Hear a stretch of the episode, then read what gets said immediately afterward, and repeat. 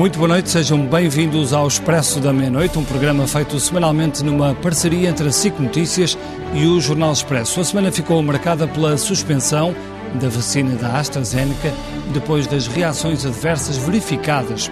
Mas foi uma pausa curta. Na quinta-feira, as autoridades anunciavam o retomar da vacinação.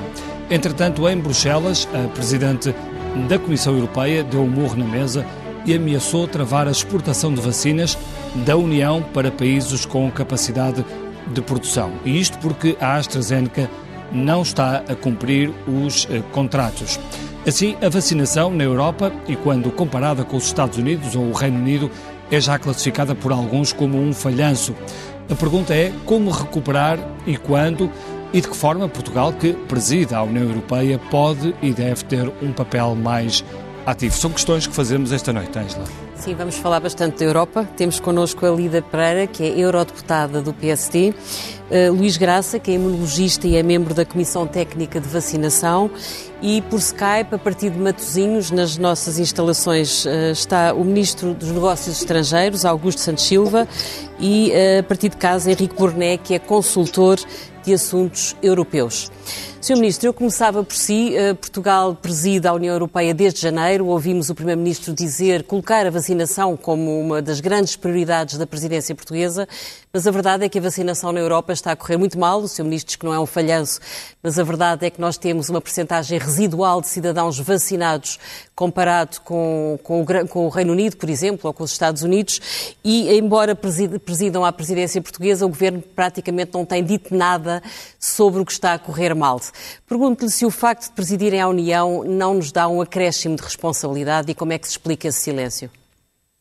Certamente que se dá um, eh, um acréscimo de responsabilidade e eu não consigo ver o silêncio que a Ângela diagnostica. Eh, nem o silêncio, nem nenhuma espécie de inação. As competências de saúde são tipicamente competências nacionais. Enquanto presidência do Conselho, nós procuramos coordenar as políticas dos Estados-membros e é isso que temos feito no combate à pandemia dentro das nossas competências. Recordo que foi por iniciativa da presidência portuguesa que foi aprovada a utilização, a recomendação para a utilização maciça de testes eh, rápidos, de antigênio. Foi por iniciativa da presidência portuguesa que foi uh, aprovada o reconhecimento recíproco entre todos os Estados-membros dos resultados dos testes PCR e antigênio. Uh, é uh, também a responsabilidade da presidência portuguesa assegurar agora a aprovação, tão cedo quanto possível, do chamado passe verde digital. As competências do procurement, da contratação eh, pública europeia, são competências tipicamente executivas da Comissão Europeia, que aliás as executou excelentemente, visto que eh, eh concretizou as duas decisões principais dos líderes europeus, já tomadas ano passado. Em primeiro lugar, fazermos uma compra conjunta de vacinas e, em segundo lugar, as vacinas compradas serem distribuídas pelos Estados-membros de acordo apenas com a respectiva população.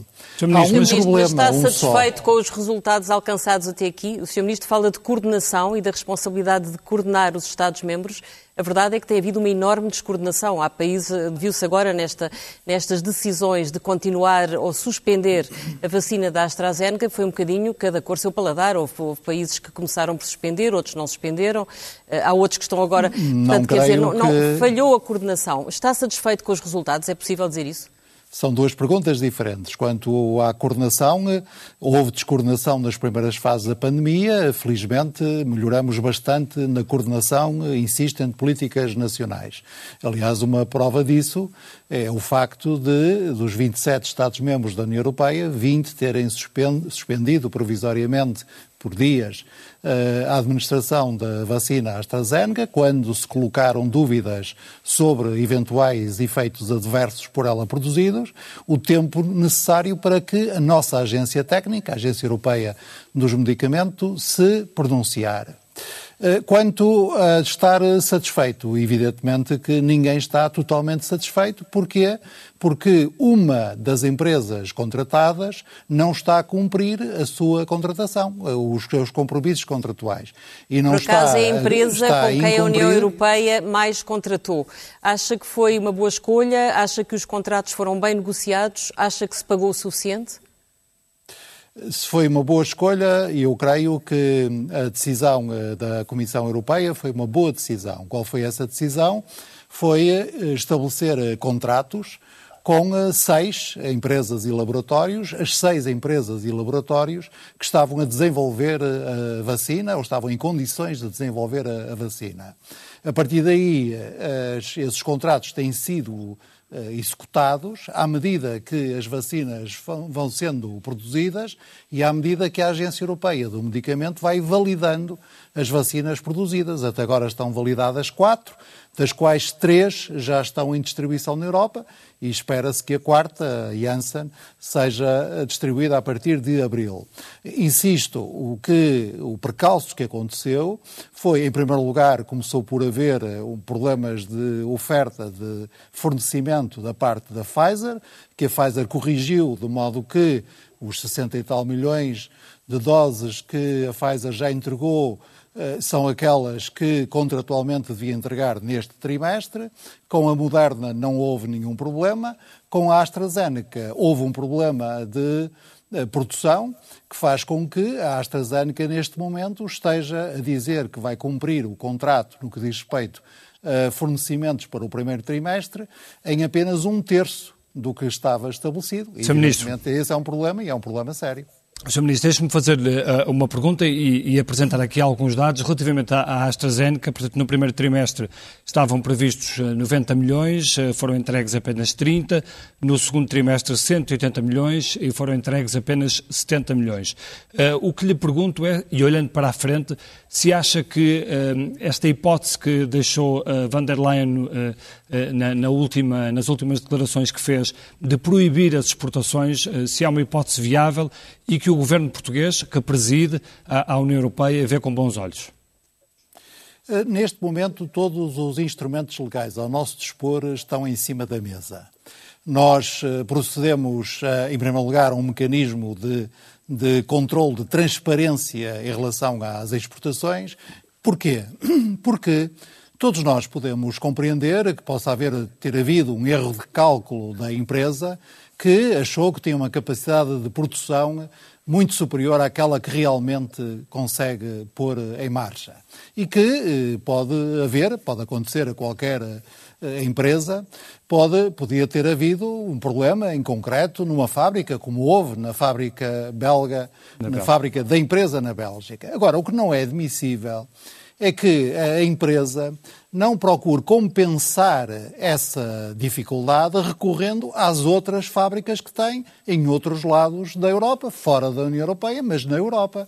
E por isso o que nós eh, achamos muito estranho e inaceitável é que seja só a União Europeia, enquanto cliente, a pagar o preço das dificuldades de a empresa garantir o respectivo fornecimento. Portanto, as exportações, e nesse sentido, exportações... E nesse, Sim, nesse sentido, na medida em que a União Europeia é também um exportador de vacinas, é que a Presidente da Comissão diz, na minha ótica, com toda a razão, que a União Europeia se reserva o direito de limitar as exportações de vacinas produzidas na União Europeia pela AstraZeneca para países que são também produtores dessas vacinas. Portanto, não está em causa nós impedirmos que países que não são produtores das vacinas da AstraZeneca recebam as vacinas produzidas na Europa, mas está em causa que não haja uma distribuição justa dos prejuízos que problemas localizados numa dada fábrica estão a causar ao fornecedor AstraZeneca. É Ministro, já voltamos, já voltamos aí, vamos alargar o, o debate e, e, pergunto aqui à, à, à, Lídia o que é que acha um, da forma como foi feita esta negociação um, e se a Europa está a dar aqui um, um mau sinal, ou se os europeus começam a olhar para, para toda esta negociação e ficam com uma má impressão de, de, de, como foi feita esta negociação. Boa noite e, antes de mais, agradeço o convite para estar aqui hoje a debater um assunto tão importante para a vida de todos nós, de todos os portugueses e de todos os europeus.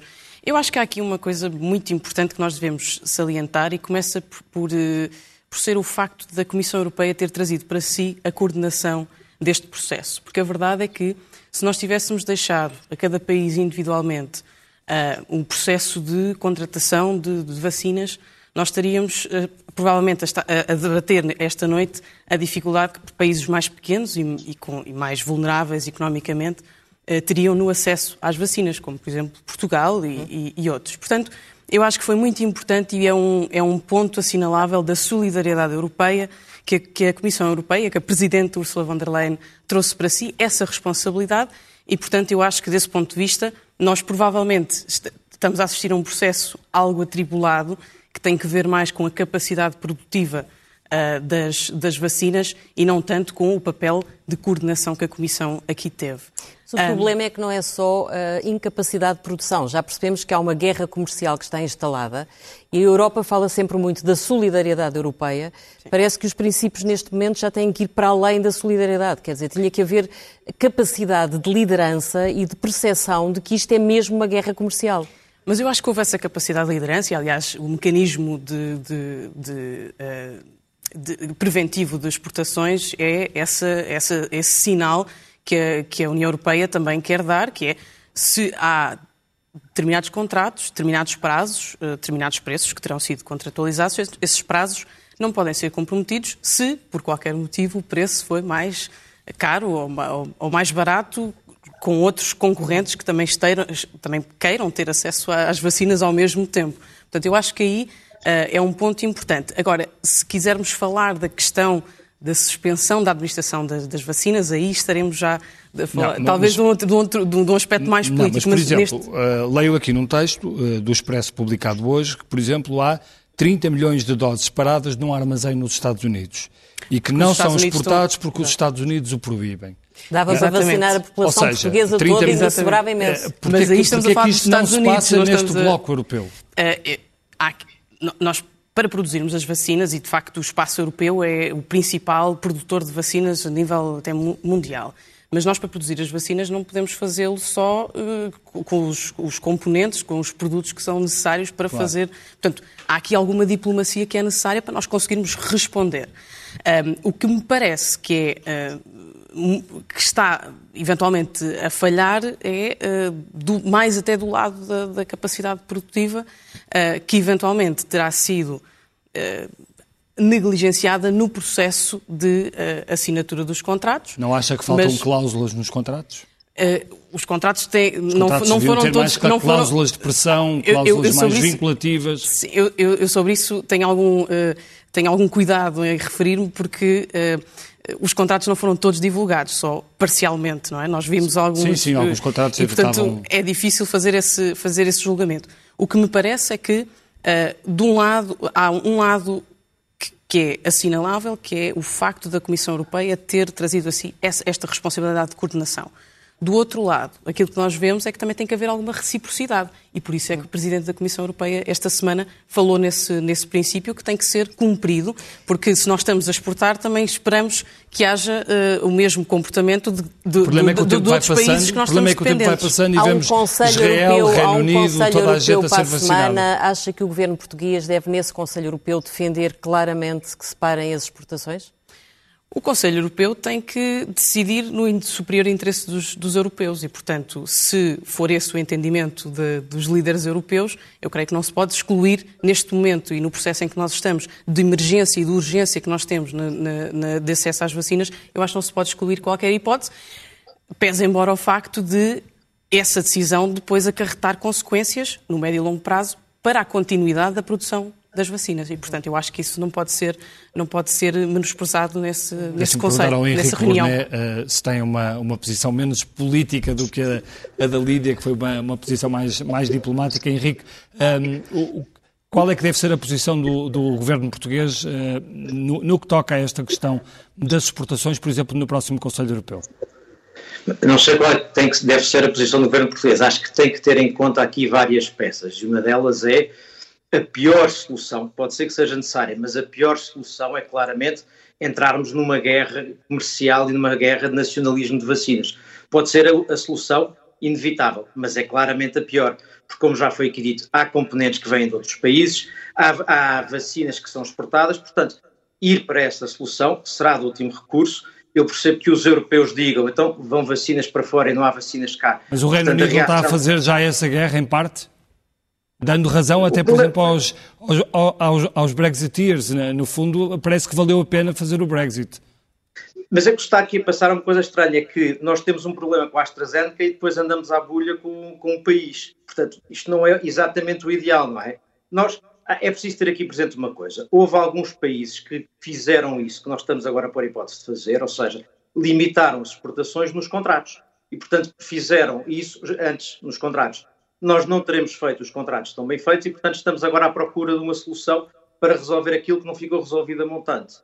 Não é ideal que isto se faça muito e, portanto, parece-me que é mais importante conseguirmos evitar, aumentar a, a produção do que entrar nesta guerra. E, e acha, que é, e acha que é possível ou razoável repensar-se as, as, quantias que se estão a pagar pelas vacinas? É porque um dos problemas, além de termos negociado mal, é que pagamos muito menos do que os outros. Na altura ficámos contentes por pagar menos, agora eventualmente estamos a pagar um preço por isso. Mas há aqui, um, há aqui um elemento que eu acho que é preciso termos presente, que é, há uma dimensão de diplomacia nisto. A China e a Rússia estão a exportar vacinas e não têm taxas de vacinação mais altas do que nós na Europa. Estão a fazê-lo porque têm uma noção claríssima de que há aqui um lado de diplomacia nesta exportação de vacinas. Portanto, nós não temos vantagem em ouvir, e esta semana o Primeiro-Ministro da Austrália disse, no meio desta confusão da AstraZeneca, o primeiro-ministro da Austrália disse: Bom, se não querem vacinas da AstraZeneca, mandem para cá, nós queremos dá-las à Papua Nova Guiné. Portanto, eh, diga-se o que se disser, é óbvio que isto não é positivo. Portanto, a melhor solução passará por conseguir que a AstraZeneca cubra o contrato, que se aumente a produção. Todas as outras soluções podem ser necessárias, mas não são ideais. Diga-me uma coisa, até que ponto é que aquilo a que estamos a assistir na relação com o Reino Unido não é um dano colateral do Brexit e, e, não, e, não, e não tem como pano de fundo uma guerra política entre o Reino Unido e a União Europeia? É difícil não, não achar que parece. Eh, o problema é este. Até nos podem dizer que não é.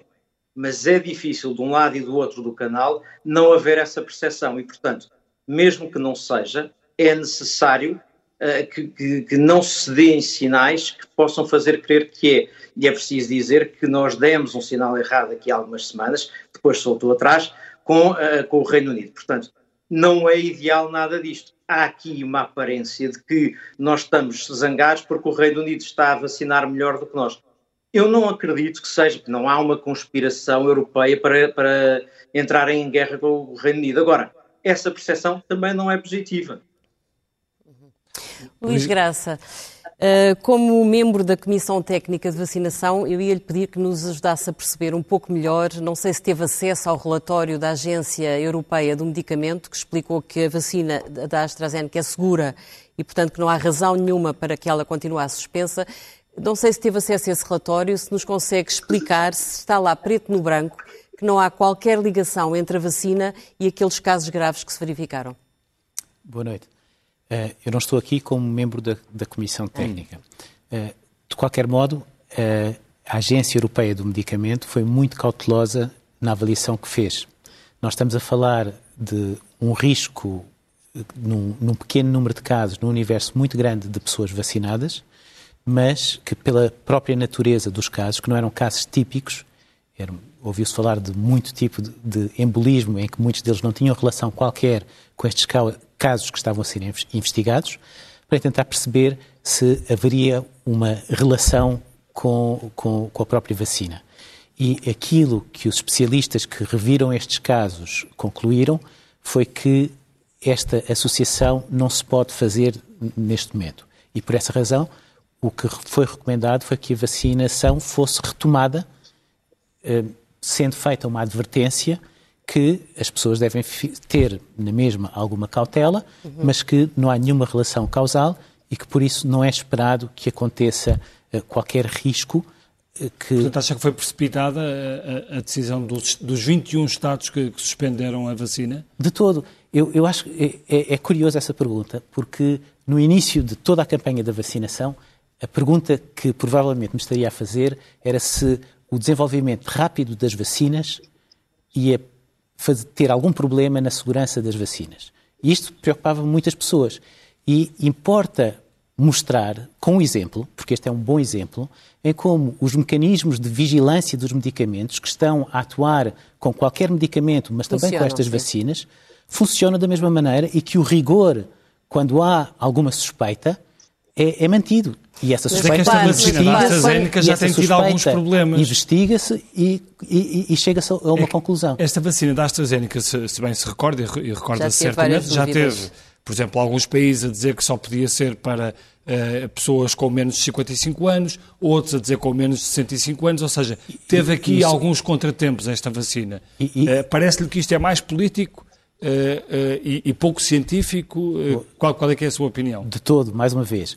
Aquela preocupação com a idade era uma preocupação devido à ausência de dados. Uhum. Ou seja, não tinham sido incluídos nos estudos uma quantidade suficiente de pessoas mais idosas para ter a total confiança que a vacina era segura e eficaz nessa população. Mais uma vez, um bom exemplo em como o facto de nós precisarmos de vacinas rapidamente e acabamos de estar a discutir que precisamos das vacinas urgentemente, não leva a que se cortem cantos e que o, processo é seguido rigorosamente mas deixe-me só perguntar-lhe uma coisa. A Agência Europeia do Medicamento diz que vão continuar a investigar a vacina, portanto, há sempre uma margem de dúvida que isso é normal, é assim que se passa com todos os mas medicamentos. Mas isto passa-se com todos os medicamentos. Mas se se passa com todos os mas medicamentos, deixe -me, deixe -me que sentido fez parar com a vacina durante três dias Quer dizer, se esta margem de dúvida é normal e se o número era uh, estatisticamente absolutamente insignificante, 0,000, porquê é que se parou durante três dias a, a, aplicação da vacina? É uma boa pergunta que, eu, que, que ainda bem que me dá a oportunidade Freud, de responder. Que esteve, que esteve ontem na, também na Juc na SIC, ontem de ontem, ele aliás dizia que a agência distraiu-se e parece que não percebeu que estávamos numa pandemia. Quer dizer, isto não é uma doença normal, não, é uma pandemia mundial. Não tem, Portanto, não, que sentido fez eu perder acho, este... Eu acho que uh,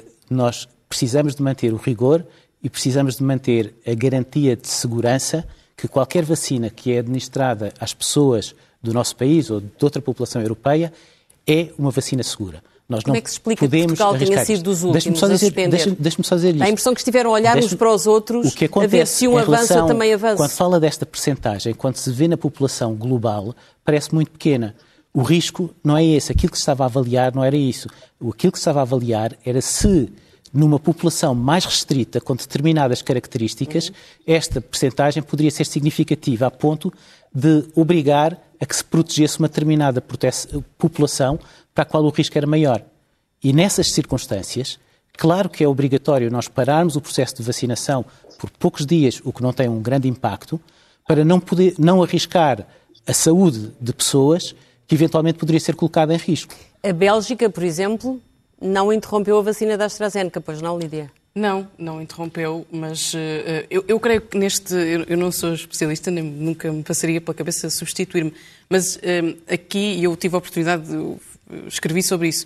Uh, mais uma vez, ao, ao, passado um ano, parece que caímos no erro. Foi, houve aqui um pânico generalizado que me fez uh, lembrar o início da pandemia, em que nós não conhecíamos o vírus, não chegavam as primeiras imagens uh, do ano, mas nós não percebíamos muito bem com, com, o que é que estávamos a lidar. E, portanto, houve um, um pânico, um, um, medo generalizado de nos confinarmos, de nos fecharmos, uh, e era a única, é a única forma ainda, enquanto não houver ma uma maior administração das vacinas, é, ainda, é das poucas formas que nós temos ainda de conter o, o, contágio, mas eu acho que mas foi o que anda pelos corredores de Bruxelas, como é que se comenta este facto de, por exemplo, a Bélgica não suspende a vacina, a maior parte dos Estados suspendem, como é que, como é que isto é lido?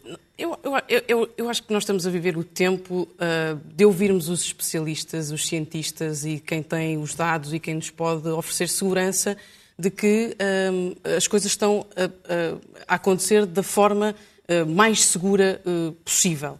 Um, eu, eu, eu, acho que não pode haver aqui um, esta hesitação ou esta, uh, este momento que ocorreu esta semana gera uma certa desconfiança depois nas, na, na, na, na, segurança que as pessoas veem nas vacinas. E talvez tenha sido precipitado, mas foi um pânico. Foi nós olhámos para alguns grandes países que suspenderam por precaução e depois há um efeito de contágio e, e eu acho que foi isso que foi isso que aconteceu. Mas entretanto, eu creio que uh, já estará, esta situação estará resolvida, a Agência Europeia do Medicamento já se pronunciou uhum. um, e, portanto, eu acho que nós devemos dar o espaço a quem sabe e, e aos especialistas e aos cientistas que uh, acho que a segurança está assegurada para já e os casos foram, foram mínimos. Sr. Ministro, uh, deixe-me perguntar-lhe se, uh, se, se, é mesmo assim, ou seja, quando se olha uh, para países maiores do que Portugal, mais importantes na, no, no, no, xadrez europeu, a, a, tomarem esta decisão, se fica difícil para Portugal não seguir atrás, não suspender também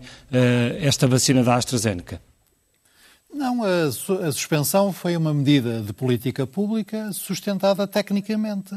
A nossa melhor qualificação técnica ao nível europeu é a Agência Europeia de Medicamento. Demos tempo à Agência Europeia do Medicamento de verificar de novo se uh, era preciso tomar alguma medida de, em relação à vacina. A agência demorou nem menos de uma semana. Uh, o processo de vacinação uh, está retomado. Mas Agora, quer dizer, em Portugal, em Portugal os casos, mas em Portugal os casos de reações adversas, salvo erro, eram muito poucos, eram dois ou três uh, casos. Portanto, e, e, a questão do lote, o tal lote que, que tinha problemas, nem, nem, sequer estava cá. portanto, o que lhe pergunto é se esta decisão também não foi política. As, decisões tomadas uh, pelas políticas públicas são de natureza política, naturalmente. Claro.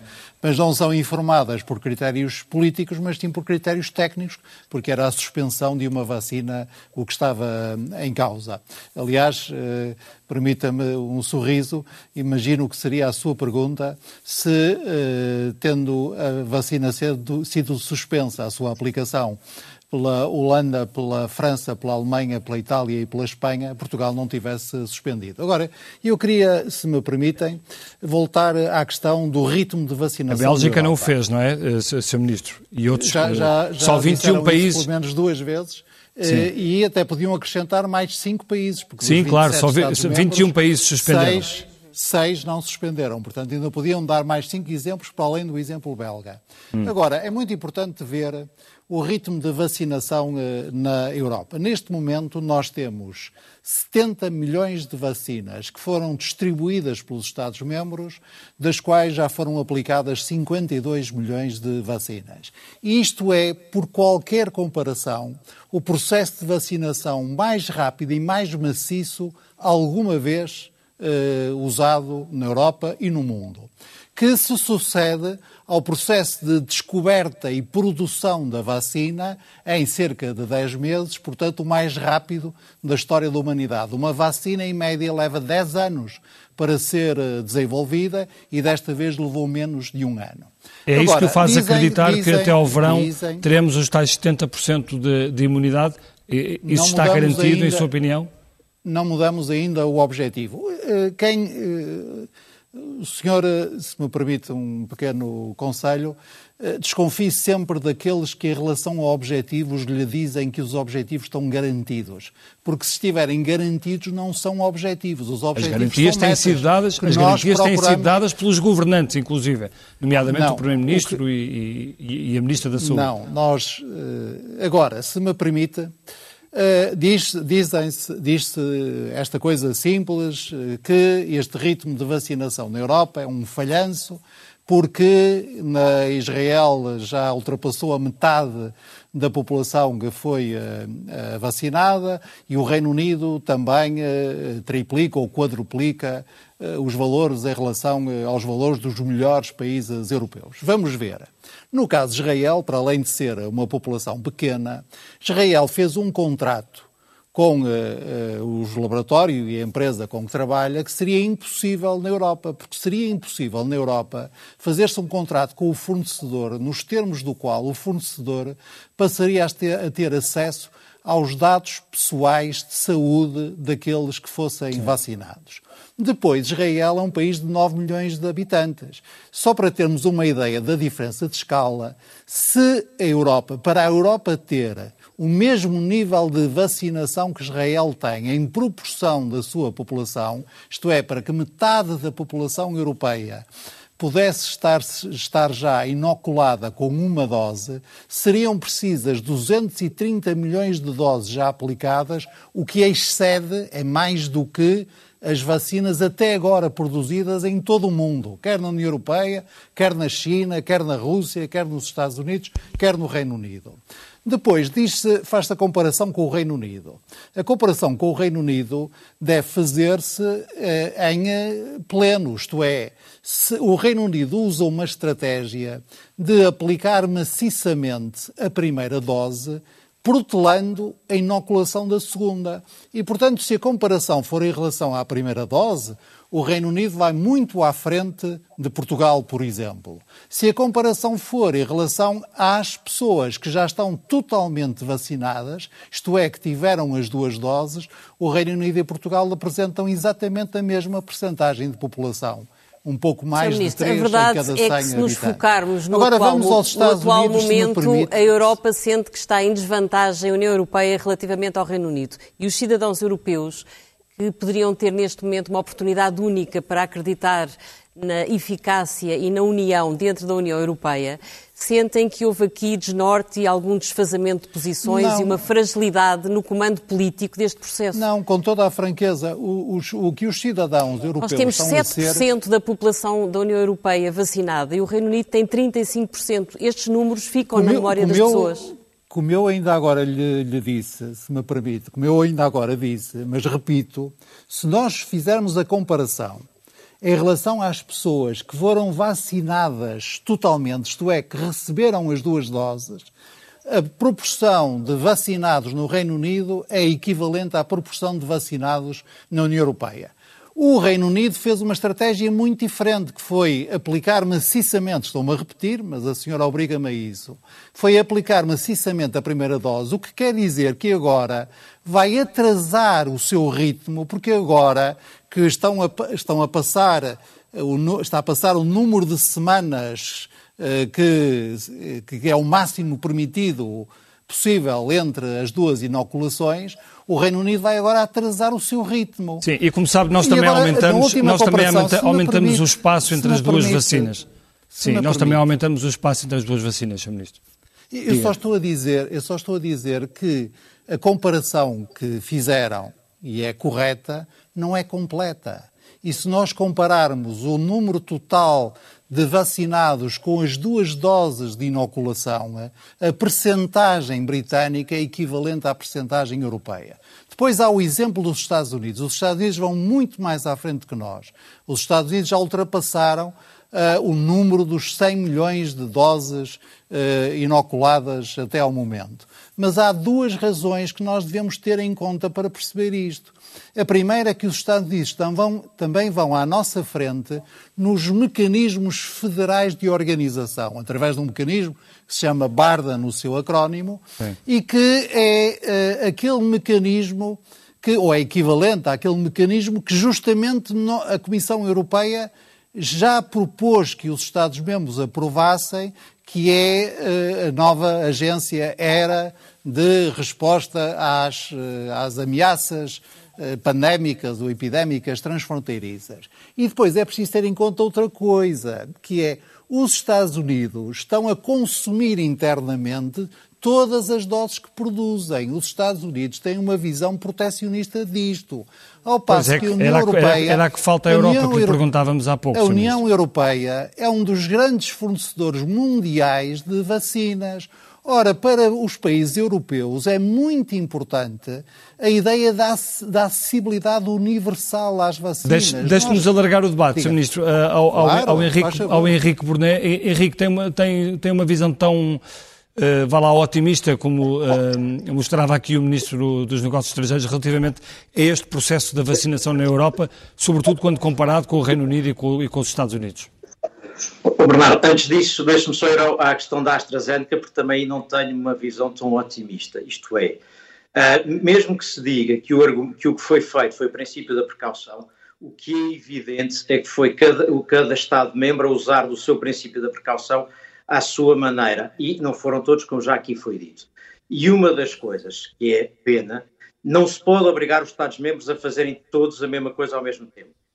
Mas é pena que não o façam porque esta falta de coordenação prejudica.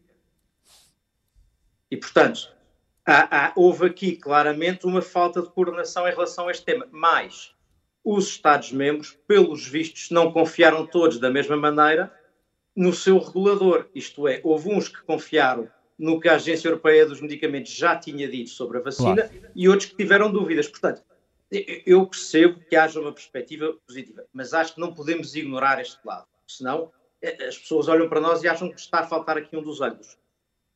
Sim, a suspensão foi política.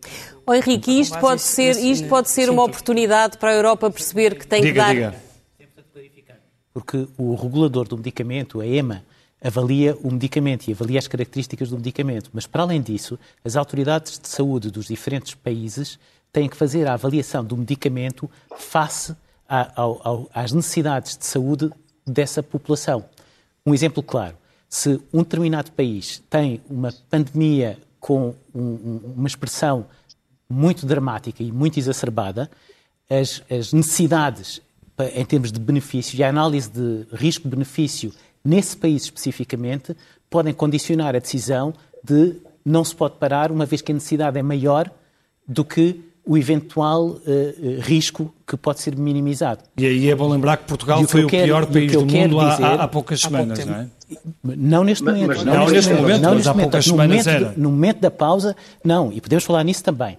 Mas isto para tentar uh, esclarecer esta situação, que a autoridade do medicamento avalia a segurança do medicamento, mas as autoridades de saúde dos diferentes países têm que fazer uma avaliação da aplicação desse medicamento no contexto daquela população. Diga, Lídia.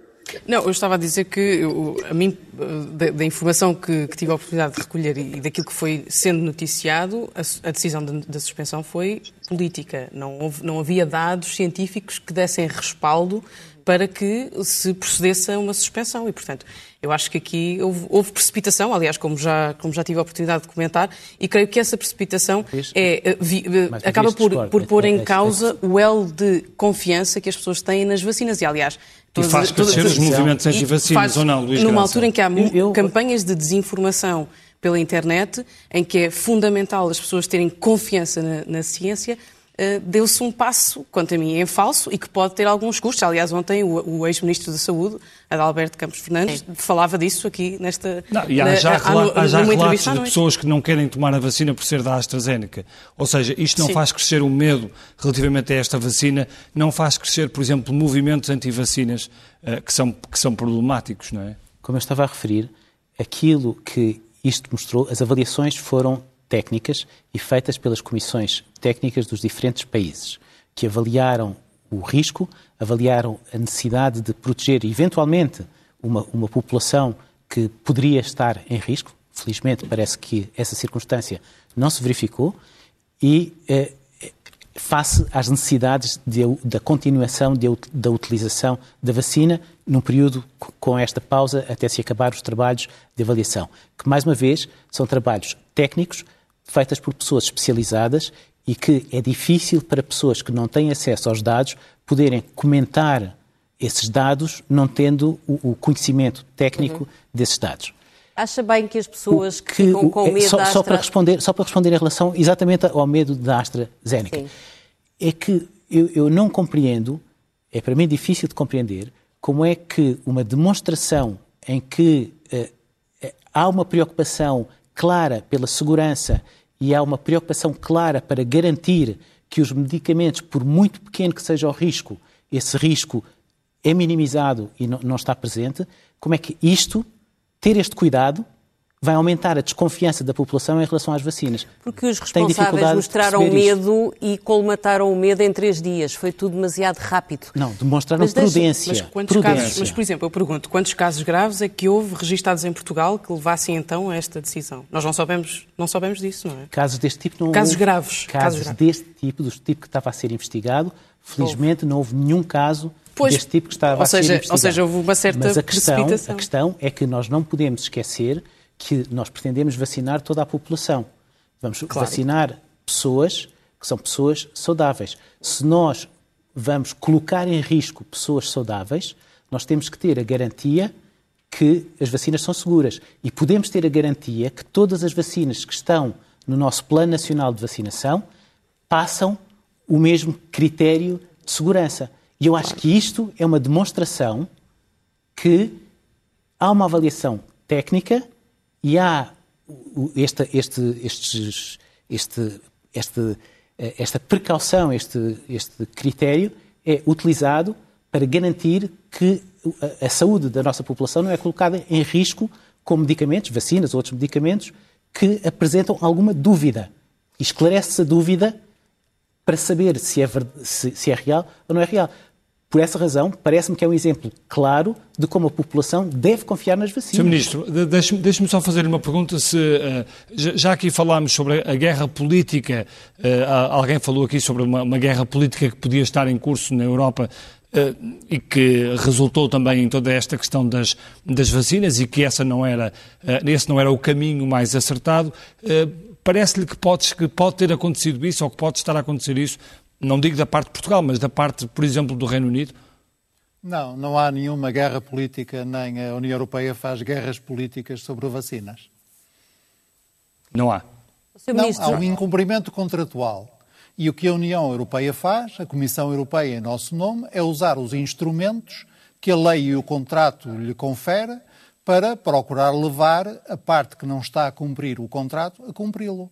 Uh, e é isso que, que se passa. Portanto, é, é, na minha modesta opinião, um completo absurdo tentar virar a mesa ao contrário e dizer que a culpa é da União Europeia, a culpa é da Comissão Europeia, isto é um falhanço monumental, isto é uma descoordenação. Essa campanha é que sim alimenta os movimentos anti-vacinas, cria desconfiança nas pessoas, cria medo nas pessoas. Se nós dissermos a verdade às pessoas que fizemos um instrumento de contratação conjunta que permite que os Estados-membros recebam vacinas, não por serem mais ricos uns que os outros ou terem mais poder uns que os outros, mas exatamente recebam na proporção do que devem em função da respectiva população.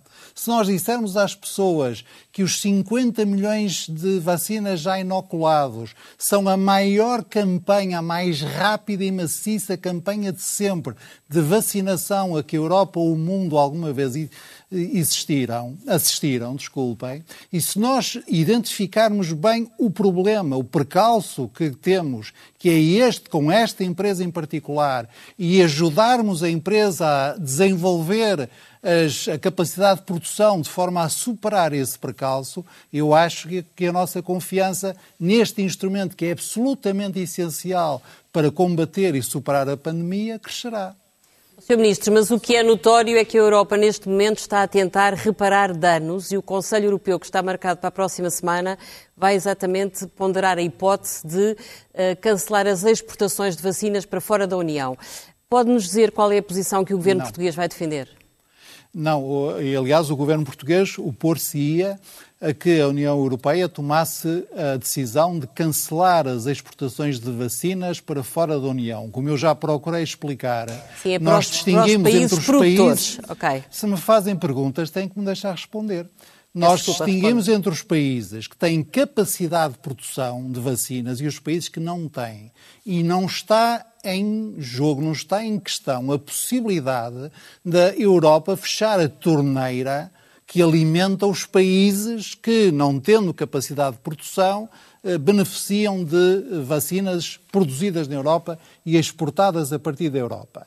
Agora, no caso específico do Reino Unido, a única coisa que nós dizemos é que não é justo que, tendo a AstraZeneca várias fábricas e tendo um problema de produção na fábrica na Bélgica, não compensa essa perda rateando, digamos assim, entre as diferentes fábricas que tem e que esteja só a diminuir o fornecimento devido à União Europeia quando não está a tomar a mesma atitude no fornecimento a outros países. Sr. Ministro, só para terminar, que estamos, isso.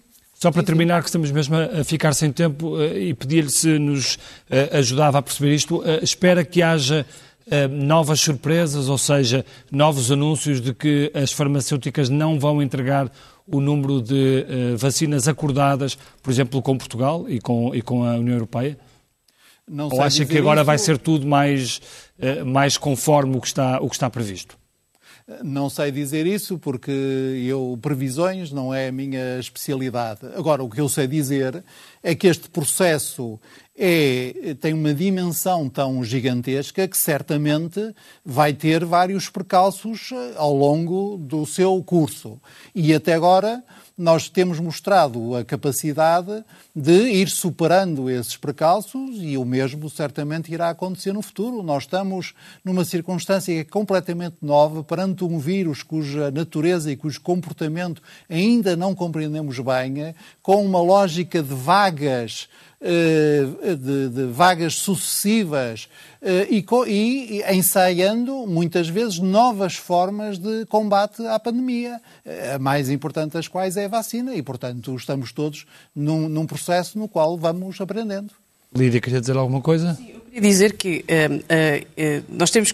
Há, há, aqui um tema importante que tem a ver com o aumento, o aumento da capacidade instalada, não é? Eu, nos últimos dias temos ouvido que Itália e França estão em conversações para eventualmente explorar a, a produção da vacina uh, russa e, portanto, eu acho que aqui deve haver uma exigência clara e acho que a presidência portuguesa tem essa responsabilidade uh, de, de uh, imprimir alguma pressão junto da Comissão e do Conselho para conseguirmos, de facto, aumentar a capacidade instalada. Porque aceder a outras vacinas. Não, isto significa que há capacidade instalada, mas que eventualmente não está a ser usada ou explorada no, no, na sua plenitude. Eu recordo. Mas, no que toca à vacina russa, há um problema de, de produção. claro, exemplo. há um problema de produção, mas também há produção de vacinas. Por exemplo, eu tive a oportunidade de visitar há relativamente pouco tempo a Imunotep, em Cantanhede, no distrito de Coimbra, que está a desenvolver uma vacina. Mas Portanto, a questão das patentes, acha que, que as pode... patentes deviam ser mais, uh, deviam ser liberalizadas? Não, a quebra das patentes, isso poria em causa uh, o equilíbrio da, da propriedade intelectual e da remuneração de, de, de, todos os cientistas e das próprias empresas e, e até nas parcerias público-privadas que sustentam a investigação. Portanto, eu acho que não é por aí. Não, mas há capacidade eh, instalada que eventualmente não está a ser utilizada na sua plenitude e que eu acho que cabe à Comissão e ao Conselho e, e espero e confio que sob a presidência portuguesa que haja esse entendimento para se explorar uh, formas alternativas de conseguirmos então produzir mais, para conseguirmos vacinar mais e para podermos, no final deste ano, estarmos no regresso à normalidade. Henrique, o Henrique eh, conhece bem os corredores de Bruxelas, trabalha numa empresa de consultadoria, sabe o que é o lobby nestes meios. Sente que houve aqui, uh, sobretudo, uma guerra de interesses e muito lobby à mistura e que isso prejudicou uh, a posição da União Europeia? Não, não, não, acredito. Essa é uma das interpretações que a certa altura foi dada e que havia aqui uma guerra uh, entre uh, farmacêuticas diferentes, etc. Honestamente, não me parece que seja esse o problema. Uh, o problema que me parece haver aqui é que, de facto, terá havido contratos que não foram tão bem assinados, que não tinham as cláusulas que agora nós temos que usar por outra via. E quem é, que deve, meio... quem é que deve assumir a responsabilidade por essa má negociação? O vice-presidente Timmermans há dias já veio dizer que de facto tinham sido coisas mal feitas e a presidente da Comissão também já disse. Eu acho honestamente que nós temos que perceber duas coisas. Primeiro, quem dera a quase todo o mundo estar tão mal como nós. Quer dizer, nós temos que ter noção disto. O que se passa é que nós nos estamos a comparar com os Estados Unidos com o Reino Unido. Quer dizer, eh, nós temos que perceber, até a Austrália gostava de ter as vacinas que, nós não, não foram exportadas para lá. Portanto, nós estamos, por comparação, muito bem. Agora, é verdade que queríamos estar melhor e, sobretudo, há um ano atrás, ou há uns meses atrás, quando comparados precisamente com o Reino Unido e com os Estados Unidos, nós parecia que tínhamos, estávamos muito melhor, tínhamos uma estratégia muito melhor. Neste momento, o facto, quando olhamos, é não estamos melhor do que esses dois com quem nos estamos a comparar. E, portanto, há esta percepção. Agora, a solução, e era isso que estava agora aí a ser dito, parece que é razoável, a solução passa por aumentar a produção. A solução não passa por reduzir as vacinas que são exportadas, porque isso não nos vai criar nem amigos, nem arranjar soluções. Eu insisto no ponto de há pouco. A China e a Rússia não estão a exportar vacinas porque têm a mais. Sim. Ok, ficou, ficou entendido. Muito obrigado. Vamos às, passar às, uh, às primeiras páginas e à revista E. Uh, o tempo passou rápido, já estamos no, no final do programa. E uh, a revista E traz uma capa com Elvira Fortunato, Prémio Pessoa 2020, um ano após ter recebido várias distinções internacionais. A cientista e diretora do CNIMAT é galardoada com o mais prestigiado prémio português é uma entrevista do Virgílio Azevedo com fotografias do Tiago Miranda. E no, no caderno da Economia, eh, a manchete da Economia vai para fundos europeus. Secretário de Estado arrasa burocracia do Estado. Carlos Miguel, secretário de Estado do Desenvolvimento Regional, fala em teia de pareceres que tudo emperra, trava e chateia. Aqui ao lado, REN cria solução para carros elétricos e também na fotografia da, eh, da do Caderno de Economia, quem é o homem que manda na Ground Force o perfil de Alfredo Casemiro, acionista privado, que tem estado num braço ferro com Pedro Nuno Santos. E no caderno principal? O caderno principal traz-nos mais pormenores do plano de desconfinamento dos próximos meses. O governo proíbe público no futebol e na Fórmula 1 e condiciona os casamentos. O PCP já avisou o governo e vários ministros que maio vai ser um mês dramático do ponto de vista económico e social. Depois temos uma notícia de que os ex-chefes militares estão em guerra com o Ministério da Defesa e pedem ajuda ao Presidente da República. Jorge Miranda, o constitucionalista que normalmente é uma referência, põe em xeque o acórdão da eutanásia por ter ido além das perguntas que Marcelo Rebelo de Sousa fez aos juízes e temos uma entrevista com Carlos Moedas, o candidato do PST e do CDS à Câmara de Lisboa, que nos diz não pedir licença a ninguém para ser candidato. E para quem gostar de uh, pedalar, há também este uh, suplemento do Expresso uh, para ver e também para, e também para saborear no desconfinamento, o guia do Expresso primavera a pedalar, sem dúvida, eh, para eh, folhear e para ver quais são os eh, melhores roteiros para pedalar deste desconfinamento. Nós agradecemos a todos por terem estado aqui connosco e também aí em casa. Tenham um bom fim de semana. Voltamos na próxima sexta-feira. Muito boa noite e obrigado. Boa noite, bom fim de semana.